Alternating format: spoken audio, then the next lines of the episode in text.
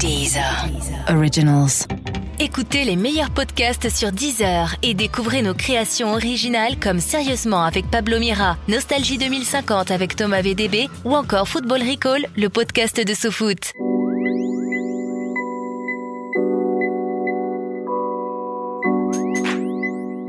Salut, c'est Mehdi. Retrouvez-moi en compagnie de MC Solar dans le deuxième épisode de Speakeasy. On y parle de son parcours, de son incroyable carrière, de l'album géopoétique et même du tout premier morceau de Kerry James.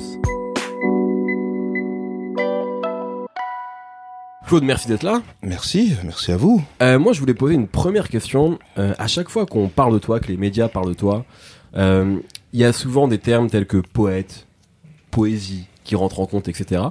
Et je me demande si parfois c'est pas plus un fardeau à porter. C'est-à-dire qu'en fait, t'as ton histoire, tes classiques, tes succès, et j'ai l'impression que tu dois toujours finalement faire face à ta propre quelque part euh, histoire, voire ta propre légende en fait. Est-ce que parfois c'est un peu compliqué de toujours devoir, euh, tu vois, garder ce niveau-là?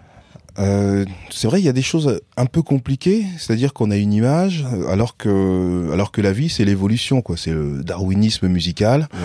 Euh, et puis, euh, on aime toujours ce qui est opposé à soi. Mais je comprends un peu l'image que j'ai.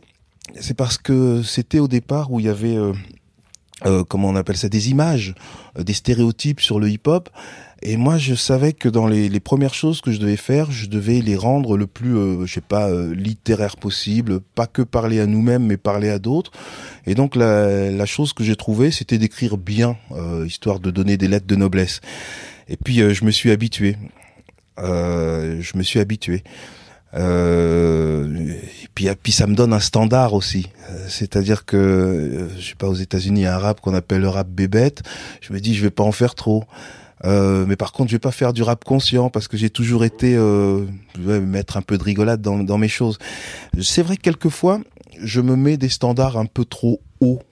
Euh, mais quel plaisir aussi quand c'est bien écrit. Euh, et puis comme je considère les choses pas comme une compétition, ça laisse de la place aux autres. Quoi. Je suis pas sur le sur le même terrain. Quoi. Je suis pas, je prends pas le même poste. Est-ce que l'image parfois, et ça c'est vrai, t'as jamais fait de rappeur, de rap conscient, t'as jamais fait de rap moralisateur, mais parfois on t'a donné cette image-là euh, de rap intello. C'est, un horrible mot, hein, mais euh, je pense que tu l'as entendu. euh, parfois c'était un compliment fait par des personnes qui connaissaient pas bien le rap, mais pour qui t'étais peut-être un rappeur rassurant. Parfois c'était par des gens du rap qui avaient du mal quelque part à accepter ça à cette époque-là où le rap était encore dans une parfois une guerre de crédibilité, etc.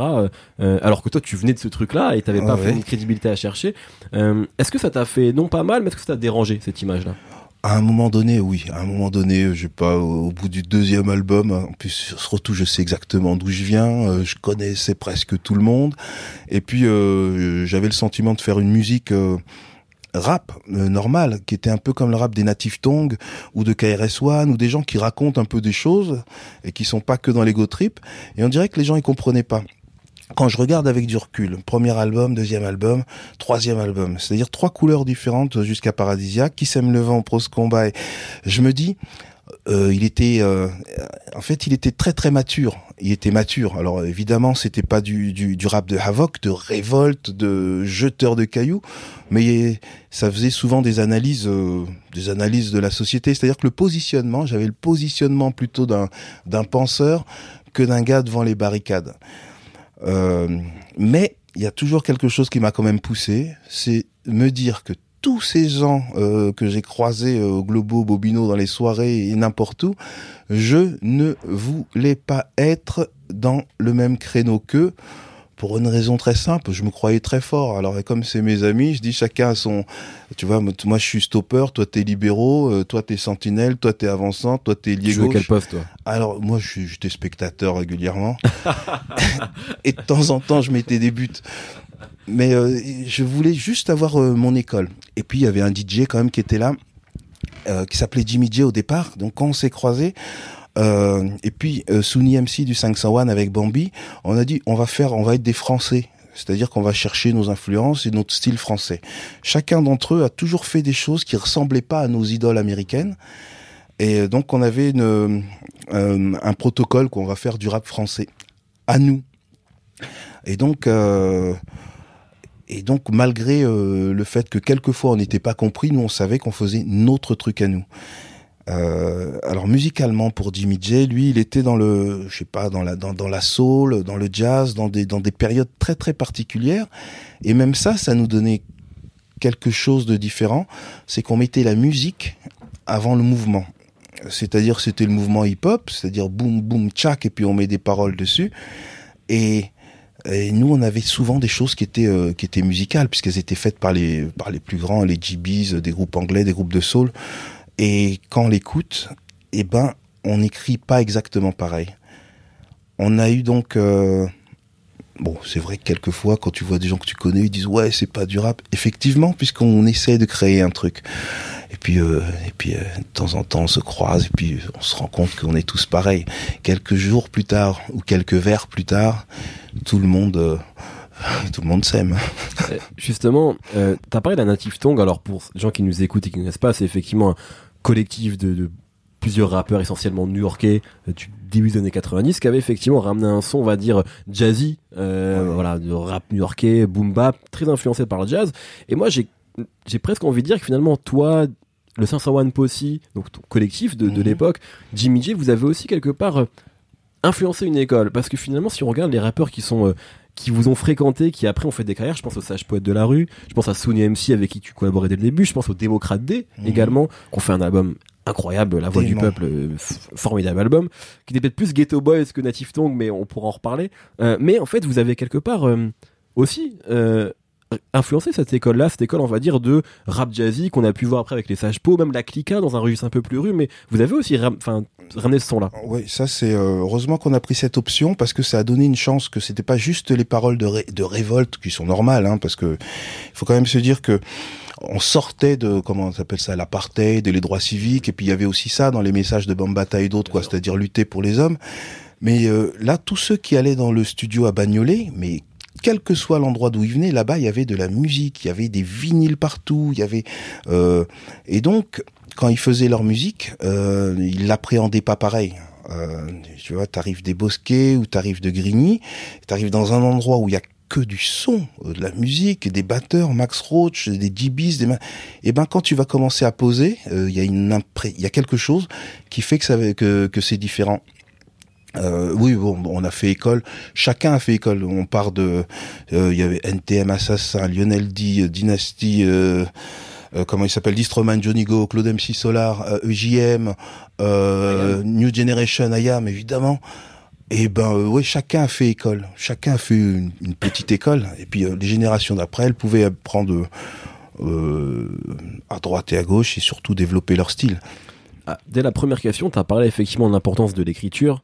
Euh, et c'est vrai que c'est quelque chose qui t'a toujours caractérisé. Et donc, sur ton dernier album en date, Géopoétique, évidemment, on, enfin, on t'avait pas entendu depuis 10 ans. Et je crois que ce qui, est, ce qui était rassurant pour les auditeurs de longue date, comme moi, c'est en fait de retrouver MC Solar. En fait, on, et parfois ça peut être compliqué, un artiste qui part pendant 10 ans, on sait pas comment on va, dans quel état on va le retrouver, est-ce qu'il sera encore en forme, est-ce qu'il aura envie de rapper. On a retrouvé quasiment le même artiste, évidemment mis à jour avec qui fait de la musique en, euh, de 2017 en fait, mais euh, on t'a voilà, on t'a pas perdu, enfin on t'a perdu de vue, mais en fait on t'a retrouvé à l'endroit où on t'avait laissé quelque part. Un retour, c'est toujours dur, parce que si on revient euh, comme on comme on est parti, on n'a pas on n'a pas évolué, et puis les choses ont évolué au niveau sonore, au niveau de plein de choses. Si on veut faire euh, euh, l'âge d'or euh, de de ce qu'on a ce qu'on a été. euh, après 10 ans, ça, ça voudrait dire qu'on aurait 20 ans de retard et qu'on aurait fait quelque chose de très très spécialisé pour beatmaker, parce que euh, tu vois les, les, les choses changent. Donc là, ce que j'ai voulu faire, c'était euh, raconter des histoires, faire un peu un update et un bilan. Alors il y a des, euh, ça part dans tous les dans tous les genres musicaux. Bah, je suis content euh, que que ça reste moi, évidemment, c'est moi.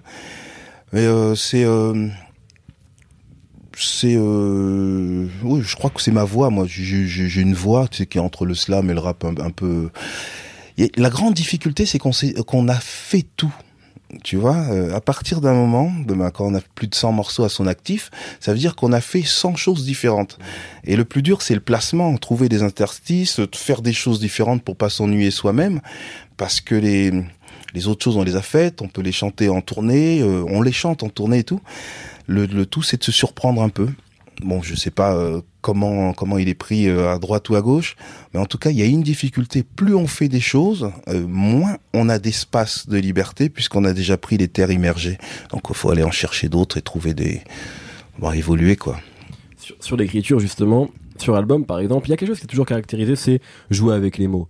Parfois euh, pour raconter une histoire et parfois pour le simple plaisir de jouer avec les mots en fait, de rigoler quelque part avec Ouais, la langue ouais. française. Tu le fais sur avec sur euh, Frozen Fire et sur Géopoétique justement. Ça devient d'où toi, ce truc-là, juste de de t'amuser quelque part à juste faire sonner euh, des, des- voilà des mots entre eux. Oh, il y a, il y, a, il y, a, il y a trois écoles, évidemment. L'école française, euh, avec, comment il s'appelle, Bobby Lapointe. Il est là, euh, il joue avec les mots, il s'amuse, et ça fait, euh, ça fait du rythme euh, dans la, dans le flow. Ça, c'est exactement le, le rap, quoi. C'est-à-dire que les paroles elles-mêmes, elles bougent. Quand on écoute euh, Migos, Big Daddy Kane, ou, euh, ou euh, tu- enlèves ou, Biggie, t'enlèves la musique, pa pa pa pa pa pa. Bon, ça c'est le principe euh, naturel.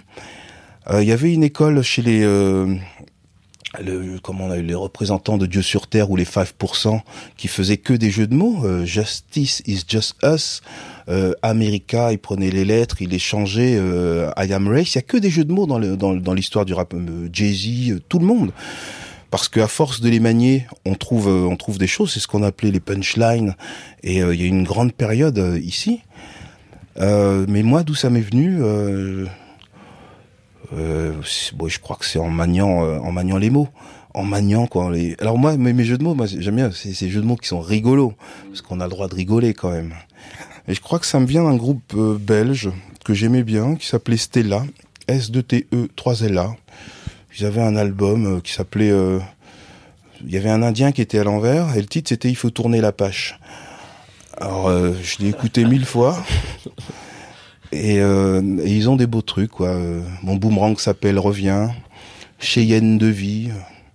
Euh, ils avaient un morceau russe euh, qui disait euh, Je suis en train de lire Lénine de la main ou bien euh, un morceau égyptien. alors, le pharaon, il est sur son bateau, il a tous les pouvoirs. Ça fait du bruit quand les mecs ils sont en train de faire le truc. Puis il se lève, il dit il faut que ce bruit de cesse. eh ben, j'aime bien euh, ne pas trop se prendre au sérieux, euh, à dose homéopathique quand même. Mais pardon, à chaque fois que les gens ils s'amusent euh, avec les mots, je sais Victor Hugo quand il fait euh, ce, sans le A, Paris est pris. Bon, c'est qu'à un moment donné, euh, il s'est dit c'est rigolo, mais je vais le mettre quand même. bon, euh, c'est à force d'avoir des mots autour de soi, peut-être. Est-ce que tu te poses la question de l'héritage de ta musique? Je m'explique. Aujourd'hui, par exemple, effectivement, on parle beaucoup du streaming, euh, qui est en train de changer, en tout cas, la manière de consommer la musique. Et on est bien placé ici pour, pour le savoir à 10 heures. Euh, tes quatre premiers albums aujourd'hui, ils sont pas disponibles pour diverses raisons en streaming. T'es pas le seul. Euh, Alia, par exemple, il y a uniquement son tout premier album qui est disponible, mais on va dire c'est Public Enemy. Moi, je cherchais trois titres à un moment donné. Dit, Ils sont nulle part. Exactement. Le Prince de la Ville de 113 n'est pas disponible non plus. Bref, on trouve comme encore parfois des, anomalies comme ça, des manquements dus à voilà hein, parfois des volontés des artistes, souvent des histoires contractuelles. Est-ce que hum, tu te poses cette question-là de l'héritage quelque part parce que euh, t'es à un point aussi où des jeunes générations vont avoir envie de découvrir tes, albums. Ils peuvent, enfin, s'ils les trouvent pas en CD, parfois ils sont disponibles de manière, enfin, excessivement chère parfois euh, en CD ou en vinyle. Est-ce que ça te, ça te désole ça? C'est le fait que ta musique soit peut-être pas disponible pour tout le monde.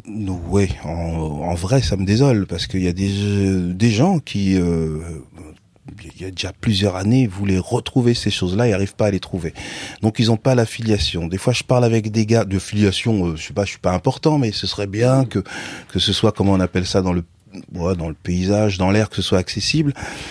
Euh, des fois, je parle avec des gens, euh, donc euh, euh, ils vont chercher et ils découvrent que des choses qui sont euh, post, donc ils ont une vision biaisée.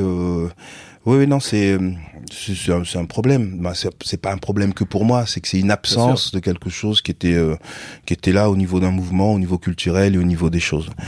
Donc, euh, moi, je souhaite quand même qu'avant 2040, euh, il se passe quelque chose, parce que sinon, là, ce sera euh, tombé dans une euh, dans une faille euh, ouais, de San Andreas, et euh, c'est la fin. Ce serait terrible en fait. T'imagines que finalement, un album comme Pros Combat euh, tombe dans l'oubli. Mais c'est, euh, c'est- en plus, il était bien, c'est-à-dire que chacun avait, pas mal ce disque, ouais. chacun avait amené euh, 20 ans de vie puisque c'était nos projets, premiers projets. Donc chacun avait emmené des idées en termes de mix, en termes de choix de choses, en termes d'écriture, en termes de ce qu'on voulait faire. Euh, ouais, c'est, euh, ce serait, euh, pour l'instant, c'est bête parce que même moi, à des moments, euh, j'arrive pas à les trouver.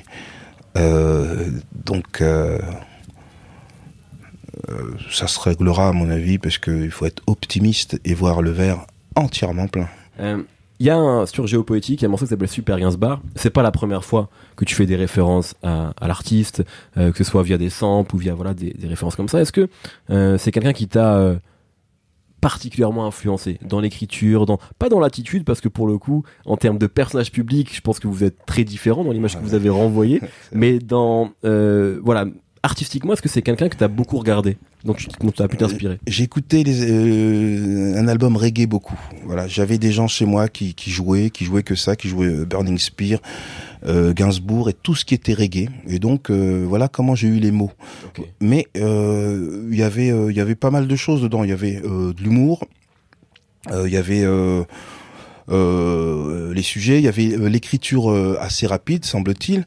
Et donc, je crois que quand j'ai fait mon premier, mon premier euh, Caroline et bouge de là, j'ai rencontré un gars qui m'a dit qu'il y avait des similitudes dans Caroline. Bon, j'y croyais pas, et puis il me les a montrées. Après, dans- et puis il me les a montrées.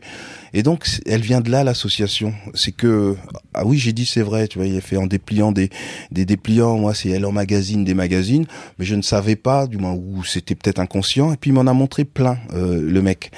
Bon, euh, et euh, comment Pigalle Boombas, donc il a dû penser que j'étais vraiment très très proche de Serge Gainsbourg, et lui aussi, ça lui a généré quelque chose, c'est-à-dire ah non non non, arrêtez d'enregistrer, je reviens après-demain avec quelque chose.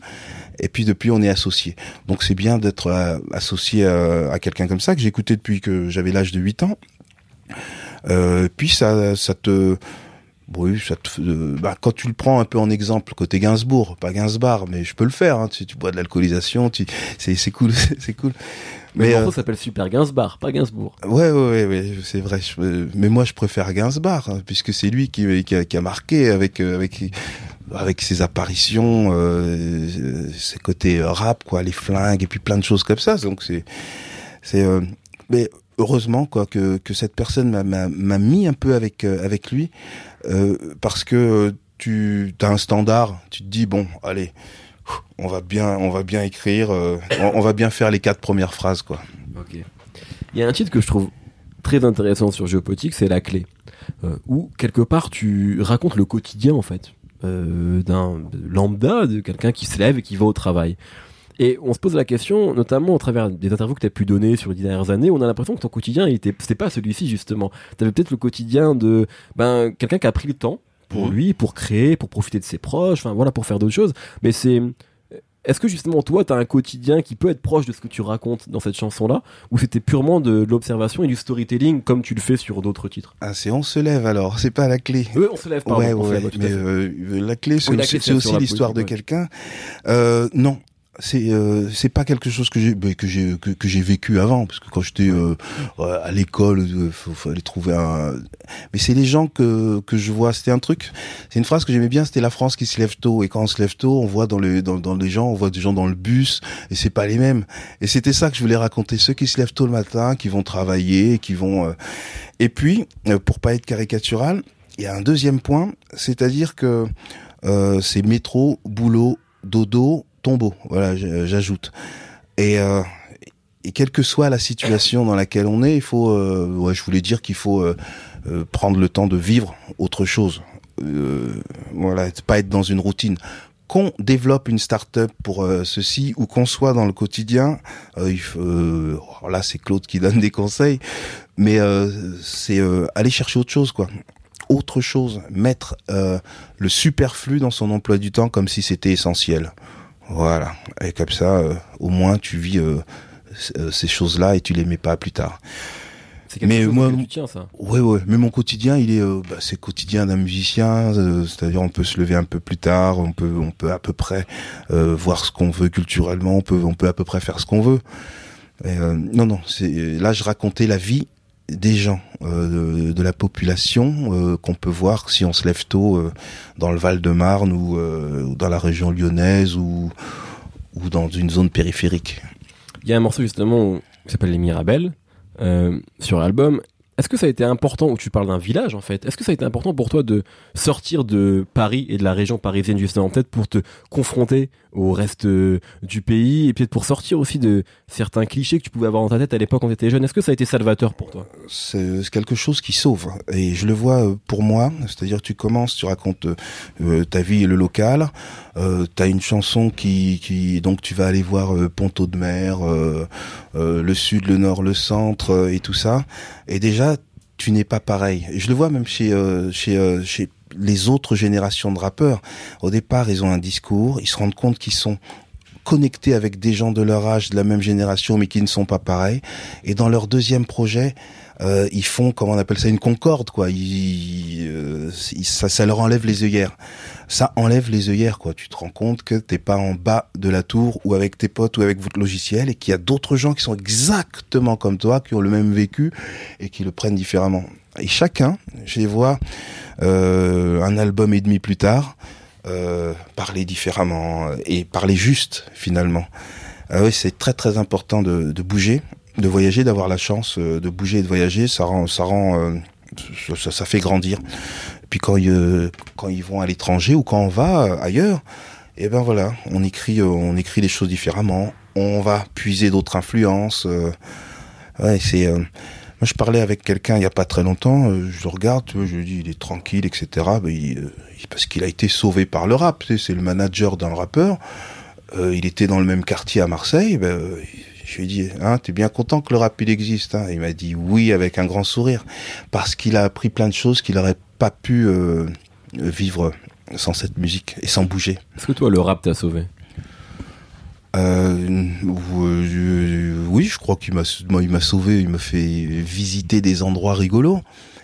Euh, j'aurais pu bien partir. Moi, je suis pas trop dans la délinquance et les choses comme ça. Parce que j'ai toujours été passionné par le rap, le, le ragamuffin. Et, euh, et puis, et puis euh, bon, la musique pas spécialement, mais le rap et le ragamuffin, tu vois, des rastas avec des baskets, et puis des gens qui sont en train de taguer leur nom et qui prennent un, qui rappent quoi, sans micro. Le hip-hop en fait, enfin vraiment ce qu'on a appelé le hip-hop au début, le, ce mouvement-là. Ouais, ça m'a, ça m'a, ça m'a ouvert euh, le, culturellement à beaucoup de choses. Ça m'a ouvert euh, à beaucoup de choses. Euh, sans cette chose-là, on n'aurait pas pris le train pour aller à, d'autres coins, on serait pas intéressé à des gens qui, naissent à Marseille, euh, je serais pas allé faire euh, des, cours d'ethnologie à Paris 8 sur ce mouvement-là, puisque ouais, ça m'a ouvert plein plein plein de fenêtres. Euh, je parle quelquefois avec des gens, ils connaissent Atlanta et tout ça, alors qu'ils n'ont pas bougé. Donc, ils ont fait. C'est une étude. Et ça, moi, ça m'a vraiment beaucoup servi. On s'est fait tous nos potes tous nos toute notre culture euh, euh, musicale dans un espace-temps particulier. On a vu passer des danses, on est allé voir les taggers, on est allé voir les les beatboxers, euh, ceux qui dansent par terre, ceux qui dansent debout. On avait toujours quelque chose à faire, un programme. Ouais, ça a sauvé. Quand j'ai vu quelques années plus tard que dans tous les coins de l'hexagone, les gens, au lieu d'aller au centre aéré faire des ballons prisonniers, faisaient des cours de hip-hop, et j'ai dit, waouh, c'est pas possible. Euh, voilà. Euh, non, ça, ça sauve, hein, ça sauve. Tu dis que le rap t'a permis de, de visiter beaucoup d'endroits rigolos. Est-ce que tu peux me donner un endroit rigolo que tu as vu grâce au rap? Moi, j'ai vu un endroit rigolo, ça s'appelle Wuppertal, ou je sais pas comment ça se prononce en allemand. C'est une ville en Allemagne, pas loin de Düsseldorf, je crois, et où on allait souvent. Il y avait un petit club de 300 personnes avec une fille qui s'appelait Valentina.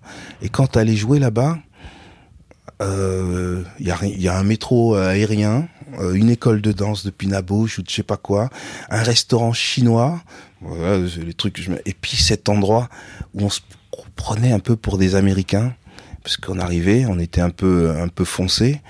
Alors je dis euh, ça je pourrais devenir, après je dis un tel devenir, et c'est tout petit, il y a de l'énergie. Euh, c'est pas grand chose, hein. c'est une, ville d'Allemagne, mais avec une salle qui est exactement bien construite, du son, et euh, c'est super. Mais sinon, on, pour beaucoup, on, va dans plein d'endroits. Mais là, c'était c'était une mec. Sinon, pardon. Quelquefois aussi à Vienne, en Autriche. Tu te dis bon, euh, et puis c'était super parce que euh, parce qu'on faisait l'effort de venir euh, d'aller là-bas. Il y avait une bonne ambiance, un peu moi, moi comme comme j'imaginais les ambiances new-yorkaises et tout ça. Et ben là-bas, c'était ça. Ben, pour nous, c'était ça. D'ailleurs, c'est un petit rêve. c'était un petit rêve pour nous, mais eux, ça leur faisait vraiment plaisir, quoi, de nous voir arriver. Il y avait une belle, belle ambiance. C'est vrai que tu parles de, je viens de parler de l'Allemagne, je viens de parler de l'Autriche, et à l'époque, dans les années 90, t'étais finalement un des seuls rappeurs français, si ce n'est le seul, je vais pas dire de bêtises, mais dont la musique s'est exportée en fait, au-delà des frontières. Alors pas uniquement en Europe ou dans la, ou dans la francophonie, mais même aux États-Unis. Moi, lors de mon premier voyage aux États-Unis, j'ai vu certains de tes albums dans les bacs là-bas. Comment et c'était un peu, c'est vrai, à la, la, la mecque, quoi. Enfin, ça, Ouais, c'est toujours la mecque, même, je veux dire, du, du rap et du hip-hop, surtout à l'époque. Comment, euh, comment t'as appris ça? Le fait, quelque part, d'être d'être connu par des rappeurs américains, d'avoir collaboré avec certains d'entre eux, notamment Mhm. Guru sur Jazz Matas. Comment euh, est-ce que c'était une sorte d'adoubement, un sorte d'adoubement euh, tout ça? Euh, oui, oui, c'est. euh, Moi, je savais jamais pourquoi ils, ils nous aimaient bien, mais après j'ai vu hein, qu'on avait fait un, des, su- du super travail. Euh, et souvent, euh, c'était le DJ ou le rappeur qui parlait euh, hop, du beat. Le truc, c'est que on les imitait pas. Et on était entre le rap jazz, le natif euh, tong, et puis même euh, à un moment donné, il y a eu les Digable Planets, c'est ce live, et on avait euh, un truc entre Japon, Angleterre, euh, Islande, Björk et tout ça. On était dans, dans le même truc, c'est-à-dire des gens qui voulaient pas suivre euh, la norme un peu gangsta ou euh, machin. Puis bon, bref, c'était c'était à peu près naturel. Mais par contre, quand j'étais là avec des gens, euh, je, merde, je me disais toujours qu'est-ce que je fais là? Euh, Qu'est-ce que je fais là? Tu vois, vois euh, tu- Fat Joe là qui est là, tu vois un tel, tu tu vois euh, Old Dirty Bastard, je sais pas, toi t'es là. Et attends et, moi je suis discret, hein, je dis même pas que c'est moi et tout. Puis d'abord euh, t'es plus petit, t'arrives. Euh, mais heureusement, il y avait un gars qui arrivait à jouer le truc. Avant d'entrer dans les endroits, il mettait le son, un son à fond comme ça pendant 4 minutes. Je dis, qu'est-ce que tu fais? Il dit, c'est pour te faire marquer quand tu sors. Et bon, ça marchait. Non, mais euh, euh, je rencontrais des gens. C'était, euh, il y avait, il y avait un respect, mais c'était, c'était musical. C'est euh, vraiment à chaque fois qu'ils nous posaient des questions, ils rencontraient presque tous les Parisiens quand leur, ils allaient dans les studios. Euh, je voyais pas, vraiment je voyais pas quoi. Je, je vivais une espèce de, de rêve. J'étais là à côté, mais je voyais. Et puis ils nous parlent en, ils nous ont toujours parlé en humain. Euh, je parle de Roots, euh, euh, tous les gens que j'ai que j'ai rencontrés, Gourou, euh, premier, euh, adresse, tu viens quand tu veux, tu vas des années après, c'est le même code, c'est ouvert, tu tu vois toutes les générations. Mais euh, j'ai de la chance d'avoir rencontré que des gens à dimension humaine. Ouf. Euh, voilà, ouf. Tu parlais tout à l'heure de ton amour pour le rap et pour le ragamuffin. Et donc effectivement, t'as toujours, enfin, t'as parsemé ta musique au début de Ragamuffin sur Caroline évidemment, mais sur euh, Raga Jam également avec Raga Sonic et avec le jeune Kerry James Ouais, ouais. qui était invité sur ton tout premier album. Ouais. Euh, Est-ce que tu te souviens de ça? Est-ce que tu aurais pu Parce que souvent les gens qui nous parlent de Kerry James nous disent franchement dès le début on a vu qu'il avait quelque chose, que ce soit un charisme, un talent, enfin voilà. Est-ce que toi quand tu l'as invité, tu sentais qu'il y avait quelque chose de spécial autour de, de ce gamin parce que c'était vraiment un gamin à l'époque. Ouais, je l'invitais, je donnais des ateliers dans leur ville. Bon, euh, atelier, c'était pas euh, un truc qui venait d'en haut. Hein, euh, c'était un, un- mec qui s'appelle Manuquet qui a dit on aimerait ce mec-là parce qu'on l'a entendu sur Nova, donc je suis venu. Donc c'était quelque chose de. Mais là, franchement, ouais, euh, les mecs là. euh, euh, les idéales juniors, ils étaient tous euh, euh, affûtés. C'était, c'était des affûtés, très très bons tous. Waouh et euh, moi j'étais étonné, hein, donc euh, je l'ai présenté, à, pas présenté, mais euh, chaque fois qu'il y avait un truc hip-hop, euh, je me lui demandais s'il pouvait venir, mais il avait déjà tout. Je me rappelle de certains textes, euh, la, la structure, c'était beaucoup en raga, mais c'était très structuré, politique, euh, super. Et pourquoi il est sur l'album? Parce que euh, c'est un morceau, je dis tous les amis que j'aime, euh, ils bon, on appelle tout le monde. C'était l'époque où il y avait le téléphone chez soi, faut que tu sois là à 20 h ou qu'on te donne le message. Mais au moment où on va dans le studio, il y a euh, 30 rappeurs. Aïe. Euh, non, pas Aïe. Et euh, c'était euh, une musique plutôt raga. Et je crois que le premier à avoir posé, ça devait être Maury ou, ou Stéphane, Big Red. Et il commence dans un speed. Alors, ensuite, le deuxième, euh, ça devient lent. Ensuite, euh, lent, puis speed, lent, lent, lent. Et au final, euh, on a gardé que ceux qui arrivaient à faire du turbo fast style ou euh, bubble style et tout, parce que sinon ça, ça baissait. Et donc il en a resté euh, pas beaucoup. Mais ce jour-là, je crois qu'on était 28, 30. Hein. Euh, Ok, donc c'était la grande famille dans le studio. ouais, ouais, on était 30. Ok. Euh, si on revient un petit peu sur euh, géopolitique, parce qu'on parle du passé, mais l'actualité, où justement t'as un flow euh, trap, euh, en tout cas trap moderne, on va dire. Euh, tu parlais de Migos tout à l'heure, et on sent que c'est quelque chose que euh, que t'as fait sans, sans que t'as fait avec plaisir. Est-ce que c'était facile de mettre à jour ce flow-là et de prendre ce flow? Ouais, oui, c'est facile, euh, c'est facile. Bah, C'est facile la trap Bah oui, euh, ils, bah, ils nous donnent la recette quand ils disent euh, sept fois Versace. Bon, t'as une certaine cadence, puis dans chacune tu choisis la cadence, quoi. Bon, euh, bah, si- bah, euh, tiens, faudrait leur, euh, faut- tu peux faire avec Nutella, mais ils te donnent la cadence, tu vois. Euh, ouais, ouais, c'est facile. Euh, bah, c'est facile. euh, ouais, c'est vraiment facile parce que c'est une musique qui de, qui, qui, qui est neutre. Tu peux dire ce que tu veux dessus. Après, il faut avoir, euh, comment on appelle ça, un swag, un style, un charisme. Comme c'est comme ça que les gens sont meilleurs que d'autres. Mais sinon, euh, même si tu si tu si tu parles, ça ça, passe dessus. J'ai l'impression qu'aujourd'hui dans le rap, ceux qui vont se distinguer, c'est peut-être ceux qui sont les plus charismatiques plutôt que ceux qui vont peut-être écrire le mieux, comme ça pouvait être le cas il y a quelques années. Euh, oui, les plus charismatiques. Écrire le mieux, c'est peut-être passé parce que les choses ont été dites. Tu vois, euh, donc il faut peut-être passer euh, à autre chose parce que la personne qui va refaire un rap conscient, euh, il y a déjà plein de générations qui l'ont dit. Donc c'est pour ça que j'aime bien l'évolution. Mais euh, oui, oui, euh, faut. euh, non, je vais pas donner des recettes parce qu'il y a quelqu'un qui va te sortir un morceau du cœur et puis euh, ça va tuer, tu vois. Moi, par exemple, quand j'écoutais Lil Wayne, j'ai dit punaise quel poète, tu vois. Et les gens, ils voyaient pas la même chose, donc. euh, mais euh, oui, il faut, euh, faut toujours du charisme ou de l'assurance ou de la fragilité, je pense. Mais comment on appelle ça? Le style là, un peu à l'amigos. Et moi, ce que j'aimais bien, c'est que Ayam, il le faisait avant, euh, et puis tous ceux qui faisaient du ragamuffin, ou Pablo Master aussi, hein, quand t'écoutes, euh, c'est en, en haut, c'est moi Pablo, les blancs, les noirs, et tout, c'est, euh, tu le remets sur un rythme trap, et, euh, et c'est exactement les mêmes patterns que, euh, je sais pas, une quarantaine de morceaux que j'ai écoutés. Donc euh, c'est la même histoire, euh, et c'est, ça reste du rap. Hein. Euh, ça s'appelle trap, mais euh, c'est, du rap, c'est, une suite, une école. Et donc ce morceau, parce que ce morceau parfois il a pu être, en lisant des choses, il a pu être vu comme une sorte de critique justement, parfois négative, du genre trap, on va dire, de l'évolution du rap. Et moi c'est pas comme ça que je le prends, et surtout en tout cas, toi quand tu parles de rap, on sent que t'es à l'aise justement avec tout ça, et que t'as jamais voulu donner de leçons, ou de, ou voilà, t'as toujours été à l'aise avec l'évolution du rap, ça fait plusieurs fois que dans l'interview que tu parles justement d'évolution. Donc comment toi tu te situes par rapport à ça? Est-ce que le, le morceau c'était une...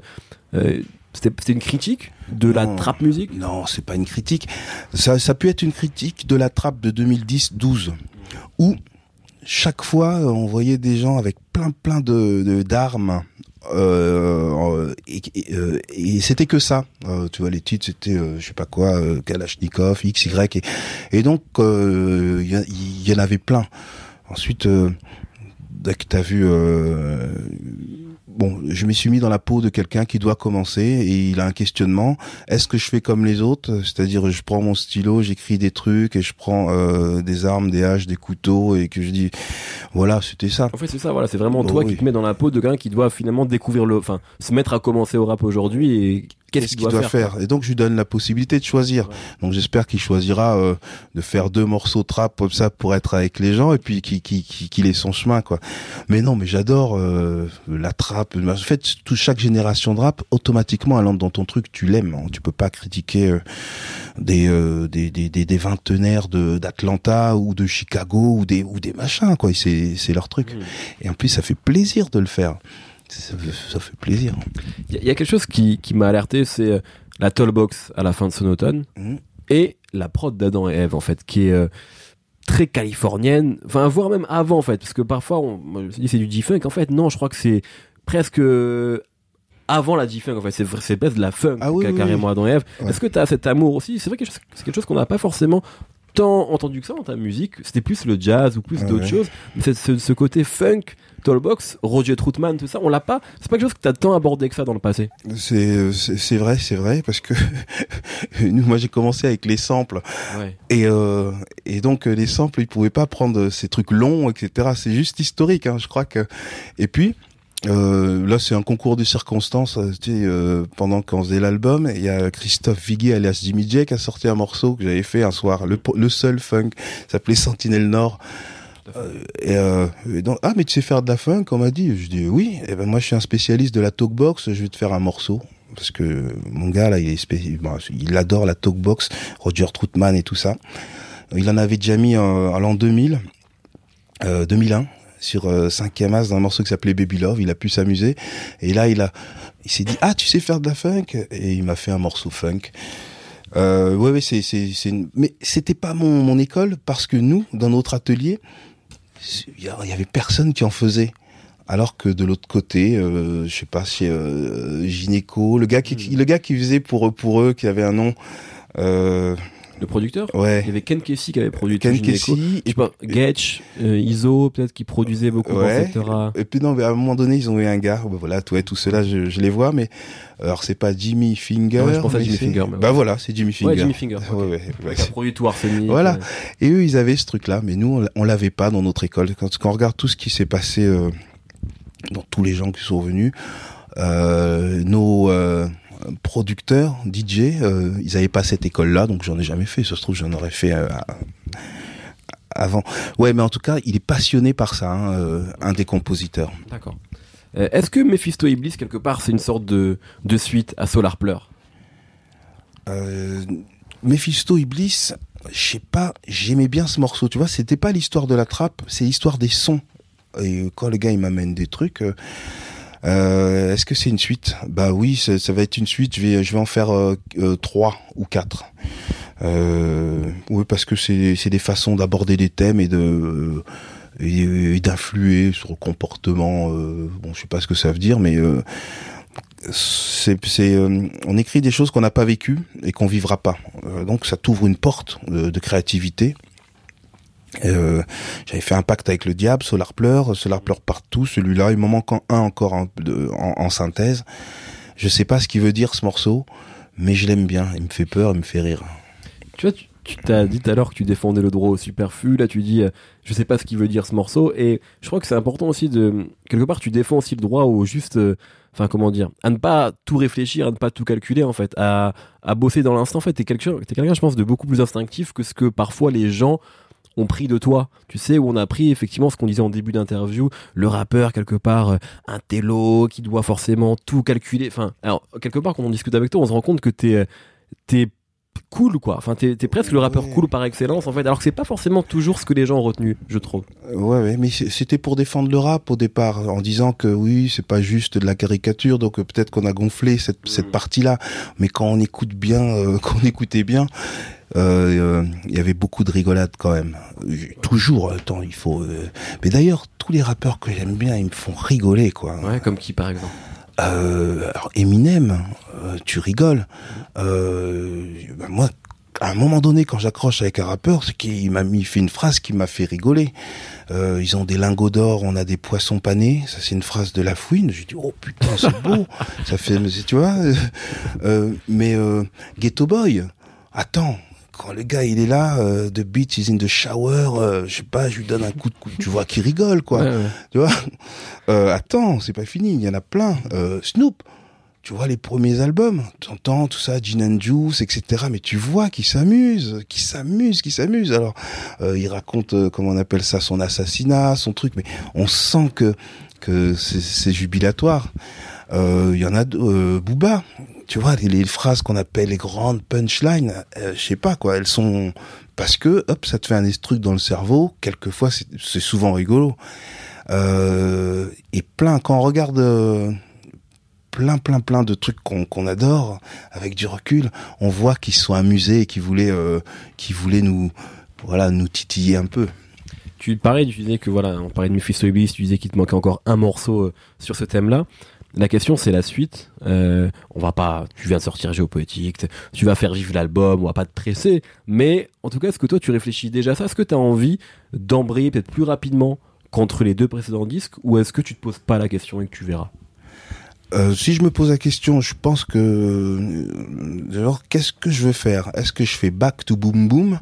Ça veut dire euh, qu'est-ce qui doit prédominer? Après, une fois que le courant part quelque part, je peux nager en sens inverse, la brasse, le crawl ou, le papillon, mais ça va dans un sens. Je veux trouver l'humeur avant de me jeter dans le dans le prochain bain. mais une humeur quoi, voilà, parce que c'est l'humeur qui, qui compte. Après, tu fais des... définir. Euh. Ouais, ouais, ouais, qui va définir. Il y a eu des périodes jazz, périodes recherche, périodes rock, Solar Pleur, Da Vinci mhm. Claude. C'est apporter des trucs. Et euh, voilà, trouver l'humeur et puis après y aller. Peut-être une dernière question, on arrive au, bout de l'entretien. Euh, et je vais. moi, j'aimerais parler de quelque chose. Une de mes vidéos préférées sur Internet. c'est un live à Taratata du remix d'Obsolète euh, où tu c'est toi avec euh... Ménélique sage poète de la rue. Je, je te laisse finir je sais pas s'il y avait quelqu'un. Il y a Bambi Cruz qui danse en fait, mais qui rappe ah pas, mais qui danse. Euh, mais c'est ça. Euh, et on le voit. Euh, euh Danny Dan est habillé exactement comme sur la pochette du premier album des Sages Po. Enfin, il y a, y a, un truc pour moi qui est très emblématique d'une époque, d'un son rap français d'une époque particulière. Euh, et c'est vrai que c'est quelque chose que je trouve assez touchant de, de voir cette vidéo aujourd'hui. Est-ce que tu te souviens de ce moment-là? Est-ce que tu as revu la vidéo? Est-ce que ça te parle ce moment-là et ce live que je trouve assez euh, assez iconique en fait. Oh, il était bien. Il était bien. On est invité quelque part. Euh, il y a euh, Kiki Zoxy qui est parti aux États-Unis. Il arrive la veille. Et c'est super, il est tout speed et tout. Et puis on arrive, puis on le fait direct. Bon, chacun connaissait son truc. Non, c'était, c'est, alors nous, on apportait des trucs positifs qui sortaient de, de notre coin là. Et là, c'était vraiment un grand moment de positivité euh, une grande époque, un son intemporel, je parle, c'est-à-dire doudoum doum, mais euh, je sais pas tout ce qui était dedans, la façon dont c'était mixé, ce qu'ils ont dit, euh, la liberté des trucs. Non, c'était euh, euh, moi ce que j'en pense, c'est que c'était c'était un, un, super moment là, et puis quand on allait le faire en Allemagne ou ailleurs, parce que quand ouais, quand on se marre, quand on, a plaisir dans les morceaux, on a plaisir partout. Mais ça, c'était un grand moment, euh, un, grand moment, quoi. Je pense pour le rap ou pour la musique urbaine en général. Là, le lendemain, dans tous les coins de France, euh, je disais tiens, on n'est pas obligé de, s'ennuyer, de faire les, on peut faire ce qu'on veut, apporter du style. Parfait. Et moi, j'ai mon premier blog s'appelait Sandwich à l'omelette à cause de la facture obsolète. voilà, faut le savoir. Euh, merci beaucoup en tout cas pour ton temps. gracias. Un plaisir.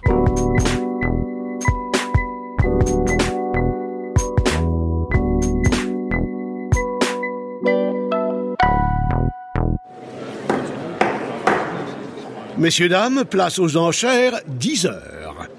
5 millions ici. Ah, ça s'emballe, 12 millions. 20 millions par là. Oh, 31 millions 39 millions ici 43 millions pour madame 43 millions une fois, 43 millions deux fois, 43 millions trois fois Allez, c'est cadeau Abonnez-vous à Deezer Premium Plus et profitez de plus de 43 millions de titres sans aucune contrainte, même sans réseau. Deezer, le streaming made in France.